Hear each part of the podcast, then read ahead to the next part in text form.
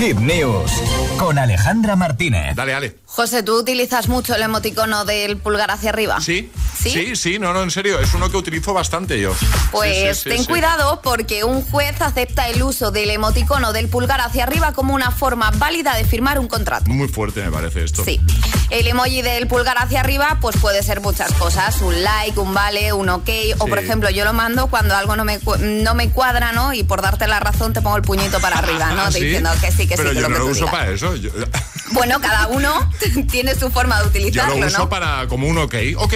Un- Pues yo lo vale. uso como, sí, sí, lo que tú digas. O sea, tú lo usas de forma irónica. Efectivamente, pues bueno, ahora un juez de Canadá ha establecido que esto es válido para firmar un contrato, ¿vale? Todo pasó cuando el dueño de una empresa agrícola en Canadá ha sido condenado a pagar 82 mil dólares canadienses, que esto viene a ser unos 56.200 euros, al propietario de una compañía por incumplimiento del contrato. Al parecer, en noviembre del 2021 estos dos hombres hablaron por teléfono, ya tenían una relación comercial entre ellos, Sí. para comprar 86 toneladas de lino. Tras esta llamada, el agricultor le envió un mensaje con una copia del contrato junto al texto. Por favor, confirme el contrato del lino.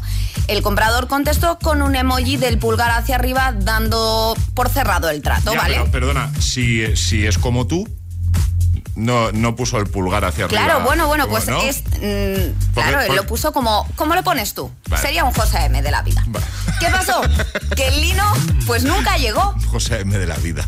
Nunca llegó el lino. Por este motivo decidió llevar el asunto a los tribunales y como informan los medios internacionales, el vendedor se, eh, se defendió diciendo que el emoticono simplemente confirma que había recibido el contrato del lino, pero que nunca llegó a firmarlo. Pues bueno, el, el que compraba el lino dijo que mantenían una relación comercial con anterioridad y en el pasado ya había firmado aceptando sus contratos con un emoji, es decir, que no era la primera vez que lo hacía. Finalmente, sin llegar a juicio, este último mes un juez ha publicado la resolución y ha dicho que tiene razón el que había enviado el emoji. Y además el magistrado adjuntó la descripción que hace diccionary.com del icono del pulgar hacia arriba. Se utiliza para expresar asentimiento, aprobación o ánimo en las comunicaciones digitales y por ello se da como válido que el pulgar hacia arriba es firma de contrato. Porque le había dicho que no, ¿no? De- o sea, el- Claro, el, el dueño de esta empresa, el que tenía que mandar el lino, dijo, a mí no me ha firmado el contrato, simplemente me ha puesto un pulgar hacia arriba, entonces Claro. no le he enviado el lino. Y el otro Claro. decía, vamos a ver, si ya tenemos una, comerci- una relación comercial de hace tiempo y alguna vez te he mandado Ya. el pulgar hacia arriba y me has Claro. mandado el lino o lo que haya tocado,